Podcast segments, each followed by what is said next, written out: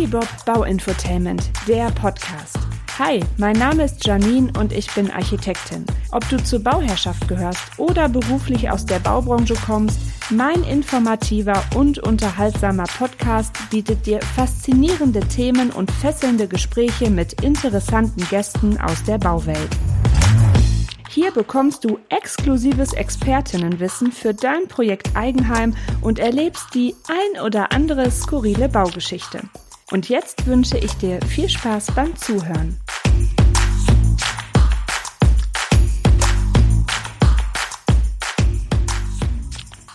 Willkommen zu einer neuen Kitty Bob Episode, in der wir uns mit Baustoffen beschäftigen, die auf den ersten Blick vielleicht etwas unscheinbar wirken, aber letztlich für die Struktur, die Dauerhaftigkeit und die Funktionalität unserer Bauwerke von entscheidender Bedeutung sind. Ich spreche von Produkten der Bauchemie, also von Kleb- und Dichtstoffen. Sie sind für das Bauen unverzichtbar, weil sie Materialien miteinander verbinden, Bauprozesse beschleunigen können, als Abdichtung Schutz bieten, zum Beispiel vor Feuchtigkeit. Sie helfen, die Energieeffizienz von Gebäuden zu verbessern, indem sie Leckagen verhindern.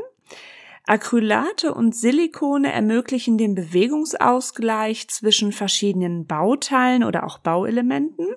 Ja, ein ganzes Gebäude ist nämlich nicht starr, sondern es bewegt sich in gewissem Maße.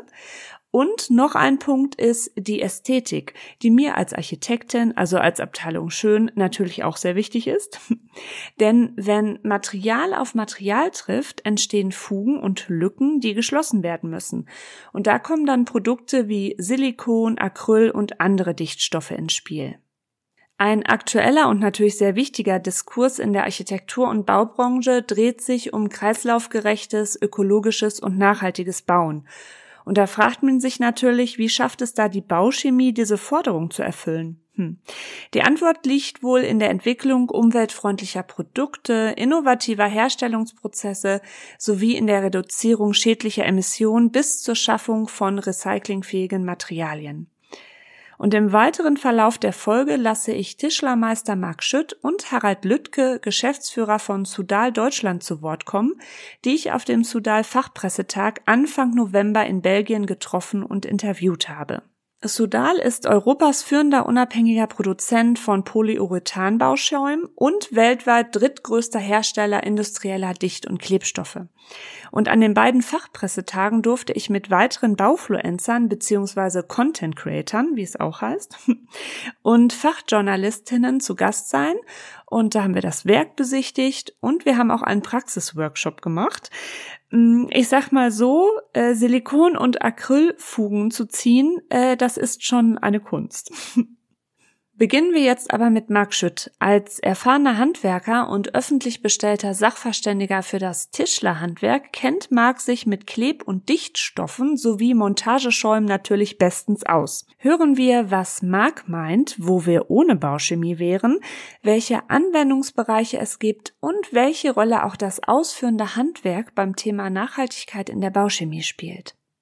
Ohne Bauchemie hätten wir ziemlich viele ähm Anwendungsmöglichkeiten nicht. Wenn man sich heute überlegt, was alles damals geschraubt und äh, ja, anders be mechanisch befestigt wurde, da finden wir heute ganz, ganz viele Klebstoffe, mhm. mit denen wir auf der Baustelle schnell, effizient arbeiten können. Mhm. Und das ist halt ein Riesenvorteil. Aber es sind nicht, nicht nur die Klebstoffe, es sind ja auch, ich sag mal, Abdichtungsmaterialien, die wir äh, zu erdberührenden Teilen haben. Mhm. Damals hat man das dann mit Bitumen gemacht.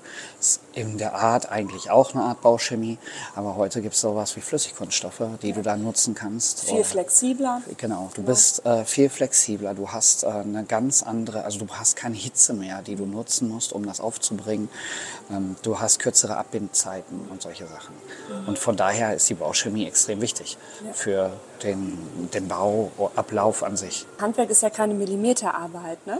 Also wenn man so überlegt, ne, wenn ich eine Bodenfliese habe und eine Wandfliese, dann habe ich da auch eine Fuge in diesem Übergang. Und wie soll ich die sonst zukriegen? Das kriege ich halt nur mit elastischem Material. Ne? Ja, also Handwerk ist schon Millimeterarbeit, aber wir haben auf dem Bau äh, oh Gott, Toleranzen. Ich falsche Erfahrungen gemacht. ja. ja gut, ich sag mal, ja. ähm, Wenn man Glück hat, ist es Millimeterarbeit. Ja, der ein oder, das, ein, das ein oder andere Handwerk hat, arbeitet mit einem Millimeter. es gibt sogar Handwerk, die arbeiten auf ein Hundertstel genau. Also, aber wenn man andere jetzt bleiben nicht auf dem Grundstück. Genau.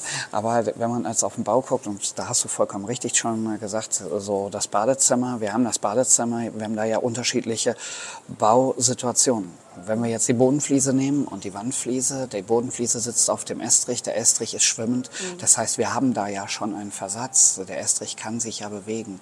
Und die Wandfliese sitzt dann nicht wirklich knatscht drauf. Und du kannst da keinen äh, äh, Fuhmörtel reinbringen, sondern du musst irgendwas Elastisches äh, reinbringen. Wenn die, Bo die Bodenplatte, oder nicht die Bodenplatte, der Estrich sich bewegt, dann äh, reißt das halt. Ne? Ja. Und deswegen gibt es halt die Silikone, beziehungsweise mittlerweile die Hybrid-Systeme Systeme, ähm, die du dort nutzen kannst. Ne? Genau wie bei dem Acryl. Der Maler ist total glücklich, dass er Acryl hat. Wenn irgendwo irgendwelche Risse sind, ich sag mal, ein Haus setzt sich ja auch. Und ich glaube, die Zuhörer kennen das mit Sicherheit, dass sie nach einem neu gebauten Haus ähm, so in den ersten zwei, drei, vier Jahren die ersten Risse sehen, die auch ganz normal sind.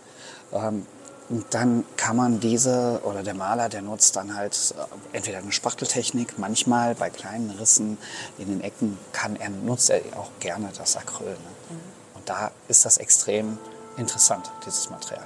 Mhm. Also im Grunde genommen ähm, haben die Schäume schon auch ihre Berechtigung, auch wenn sie meist verteufelt werden. Sie werden aber verteufelt, weil, weil in der Vergangenheit viele nicht in der Lage waren, den Schaum fachgerecht einzusetzen und mhm. den unfachgerecht gesetzt haben. Wie zum Beispiel auf dem Dach unter die Dachpfannen. Mhm. Geht natürlich gar nicht. So eine Dachpfanne, der Dachhaut wird vernünftig abgedichtet und nicht mit Schaum. Mhm. Ähm, beim Fenster eben sind es halt die Dämmebenen, die voll ausgefüllt werden müssen und die kann man durchaus mit Schaum ausfüllen. Ne? Man muss da nicht irgendein neues äh, Multifunktionsband machen, sondern man kann es auch ganz klassisch mit Schaum noch machen. Welche Rolle spielt denn jetzt auch das ausführende Gewerk bei der Thematik Nachhaltigkeit in der Bauchemie?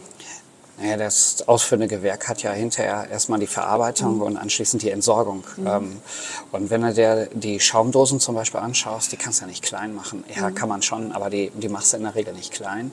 Und äh, beim Schaum steht auf jeder Schaumflasche hinten drauf, dass es da eine, ja, ein Recycling-Systempartner gibt. Das ist die Firma PDR.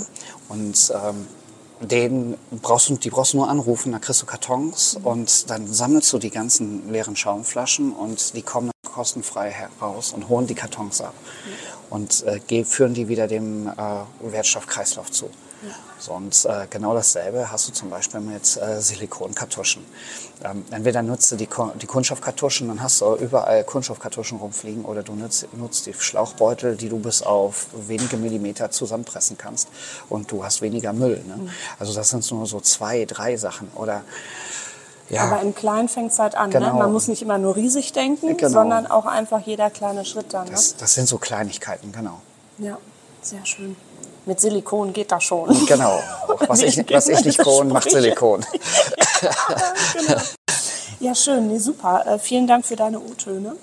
Unter anderem über die Entwicklung der Kleb- und Dichtstoffe sowie das Thema Bauchemie und Nachhaltigkeit habe ich mit dem Geschäftsführer Sudal Deutschland mit Harald Lüttke gesprochen. Die äh, Entwicklung von Klebstoffen im Baubereich hat schon in den letzten Jahren eine deutliche Entwicklung genommen. Viele Dinge, die vor vielen Jahren oder vor einigen Jahren noch äh, gedübelt oder, oder geschraubt wurden, äh, werden mittlerweile mit Klebstoffen verbunden. Ein Beispiel, was mir spontan einfällt, ist äh, der Dachaufbau im Flachdachbereich. Da wurden bis vor wenigen Jahren noch äh, Dämmstoffe und dann eben auch die Abdichtungsbahn aufs Dach gebracht und am Ende mit Hunderten von äh, Dübeln das ganze System dann durchlöchert und äh, gehofft, dass es dann noch dicht ist. Also ja. da ist natürlich so eine Klebeanwendung schon eine sinnvolle oder eine ganz banale Geschichte wie äh, Fußbodenleisten. Mhm. Die werden mittlerweile auch fast ausschließlich noch geklebt. Ähm, eine äh, Schraube oder eine, ein äh, Nagel musste dann später immer irgendwie kaschiert werden wieder äh, und war dann auch nicht wirklich haltbar, wenn man äh, mit einem Staubsauger mal dran äh, kommt. Also äh, flexible Verlöse, Ver Verklebelösungen, die auch Bewegung aufnehmen können, sind im Bau in den letzten fünf bis zehn Jahren dramatisch gewachsen. Ja. Bauen bedeutet ja auch immer so ein bisschen Leben. Ne? Also aus der Geschichte raus, wir lernen immer davon. Ne? Dann, ähm, das hat ja auch so einfach mit der Entwicklung zu tun. Oder auch so unsere Standards sind immer ähm, besser definiert worden. Und dadurch hat natürlich auch die Bauindustrie dann immer mehr entwickelt, was natürlich auch mega spannend ist. Jetzt ist natürlich im ähm, Architekturdiskurs und so langsam kommt es auch immer bei den Bauherren mehr an, so das Thema Nachhaltigkeit, das ist ja auch wirklich sehr wichtig. Jetzt denkt man ja erst, oh, Bauchemie, Chemie, uh, ist das überhaupt irgendwie nachhaltig? Ich meine, auf der anderen Seite ist alles Chemie, ja, unser Körper ist Chemie, alles ist irgendwie aus äh, Verbindungen zusammengesetzt. Ähm, wie geht ihr bei Sudal damit um, dass ihr eure Produkte oder auch eure Produktion einfach nachhaltiger gestaltet? Also erstmal danke dafür. Ich bin von Haus aus Chemiker und freue mich immer, wenn das jemand so sieht und äh, Chemie nicht synonym mit äh, giftig verwendet wird. Ähm, aber äh, tatsächlich äh, in der Bauchemie ist man natürlich unter so einem Generalverdacht, oh, ob das denn alles so und dann vermischen sich auch die Produkte, die die die äh, Bezeichnungen zwischen äh, wohngesund und nachhaltig, aber ob das denn alles so richtig ist. Ähm, wir glauben ja und das hat verschiedene Dimensionen bei uns. Ähm, die Nachhaltigkeit fängt bei uns schon in der Produktion an. Äh, wir haben vor einem halben Jahr ein eigenes, eine eigene Windturbine in Betrieb genommen und befeuern äh, damit unsere PU-Schaumproduktionsanlage, die doch einen nennenswerten Energieverbrauch hat. Äh, parallel werden wir im Frühjahr nächsten Jahres das Werk 5 äh, in Betrieb nehmen mit einer Dachfläche von bestimmt 20.000 Quadratmeter, die komplett zugelegt sein wird mit PV-Panelen. Äh, das ergänzt sich prima, äh, Wind auf der einen Seite und äh, für die sonnigen Sommermonate mit vielleicht etwas weniger Wind dann die PV-Lösung. Das ist die eine Seite, dass wir in der Produktion also versuchen, und das tun wir auch schon lange, das ist kein neues Thema bei uns, möglichst unabhängig von Energieversorgern, aber dann auch eben mit nachhaltiger Energie zu versorgen und selber zu versorgen. Äh, eine zweite Dimension aus unserer Sicht ist das Produkt selber, so wie eben gesagt. Also mit unseren Lösungen helfen wir energieoptimierte, wenn nicht sogar energieneutrale Gebäude errichten zu können. Das Thema luftdichte Gebäudehülle ist ein großes geworden. Man kann es nicht regulieren anders und äh, nur dann wirklich äh, tatsächlich über eine solche Technologie dann auch sicherstellen. Also das heißt also, die Produkte selber sind für die Luftdichtigkeit äh, angetan, aber auch äh, für das Dämmen selber. Und äh, die dritte Dimension ist das Produkt selber. Da viele Lösungen, ähm, die in Richtung Nachhaltigkeit gehen.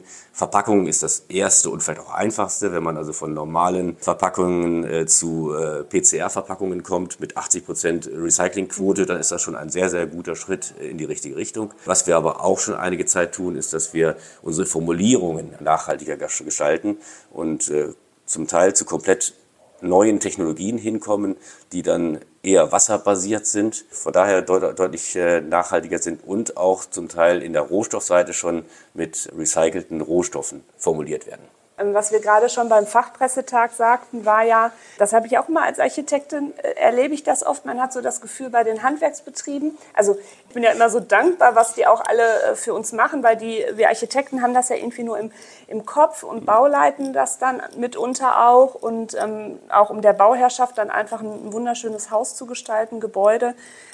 Aber ich habe immer so ein bisschen das Gefühl, so Techniken und Produkte vererben die so untereinander. So von Generation zu Generation. So dieser Klassiker ist ja auch ähm, so, das haben wir schon immer so gemacht. Ne? So, das äh, ist ja ein so, ein so ein geflügelter Satz in der Baubranche. Das hatten wir halt gerade beim Fachpressetag gesagt. Wichtig ist, dass alle Beteiligten halt einfach mehr den Fokus auf Nachhaltigkeit setzen Sprich, ähm, die Architekturschaffenden, Fachplanenden, die müssen einfach wissen, welche Produkte es gibt. Ja, ich weiß, Bauen ist komplex, man hat unheimlich viel zu tun, aber grundsätzlich, dass man da auch einfach weiterhin immer gut im Austausch mit, den, mit der Bauindustrie bleibt, äh, dass man auch ähm, die Vertriebler auch äh, weil ich kannte das oft, ne, also klopfen ja immer viele so an eine Tür und wollen die Produkte vorstellen. Jetzt gerade, wo es auch nachhaltige Produkte sind, dass man da auf alle Fälle Termine macht, dass man sich informiert, dass man in dem Zuge aber natürlich auch wieder die Bauherrschaft sensibilisiert und die Handwerksbetriebe. Sich da einfach zusammen unterstützt und einfach mehr den Fokus auf Nachhaltigkeit setzt, glaube ich, ist auch die Bereitschaft sofort viel größer, mehr auf solche Produkte zu gehen. Oder wie siehst du das? Also da fängt es im Kleinen an und tatsächlich, glaube ich, muss man alle mitnehmen und da bin ich wirklich, wirklich äh, guten Mutes im Augenblick, weil ich spüre auf Messen, auf äh, Veranstaltungen, äh, dass auch gerade im Handwerkerbereich so ein gewisses Mindset sich äh, ändert. Ähm, das hat vielleicht auch so mit dem Generationswechsel mhm. zu tun, äh, wo der Vater noch gesagt hat, ach komm, so eine PU-Schaumdose, die kommt in, in Baucontainer, was soll ich mich damit aufhalten, kostet mich nur Zeit, Zeit ist Geld. Haben wir schon immer so gemacht. Ähm, während vielleicht der jetzt übernehmende Junior sagt, oh nee, okay, ich habe von dem Außendienst der Industrie gelernt, diese mhm. PU-Schaumdosen, äh, da gibt es ein tolles Recycling-System. Äh, die holen die äh, Kartons, wenn ich sie einfach beiseite stellen, bei mir zu Hause sogar ab und führen sie dem Recycling äh, wieder, wieder zu. Ähm, also wenn das gelingt über die ganze Kette, dann ist das, glaube ich, der ganz große Schritt. Ich glaube, den, den großen Schritt werden wir nicht erleben, dadurch, dass einzelne Firmen irgendwelche tollen äh, Entwicklungen machen. Das ist auch nötig, das muss es auch anschieben, aber die Kommunikation dahinter und das Mitmachen ist das Wichtigste. Ja, das war schon ein schönes Schlusswort von Harald, ähm, was ich auch nur unterstreichen kann, denn in der Baubranche geht es nur gemeinsam. Immer miteinander statt gegeneinander. In diesem Sinne, vielen Dank fürs Zuhören und schaut mal wieder liebevoll auf die Silikon- und Acrylfugen in eurem Zuhause, denn ohne sie wäre irgendwie alles nur halb so schön. Eure Kitty Bob. Zu Risiken und Nebenwirkungen frage deinen Architekten, deine Architektin oder die Fachhandwerkerschaft. Kitty Bob Bauinfotainment, der Podcast, ist eine Eigenproduktion von Architektin, Diplom-Ingenieurin Janine Kohnen.